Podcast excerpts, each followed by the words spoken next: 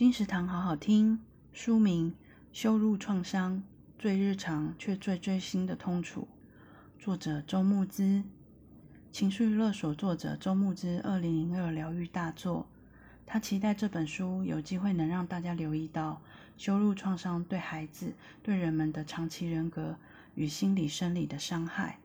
一旦我们有机会去看见、理解，才有机会调整与改变，社会就有机会变得不一样。然而，走上这条疗愈之路并不容易。希望这本书能够陪你一程。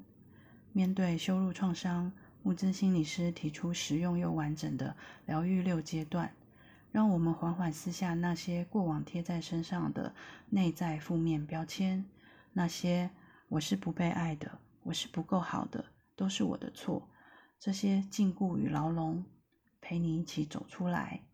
羞辱创伤由宝瓶文化出版。二零二二年六月，金石堂陪你听书聊书。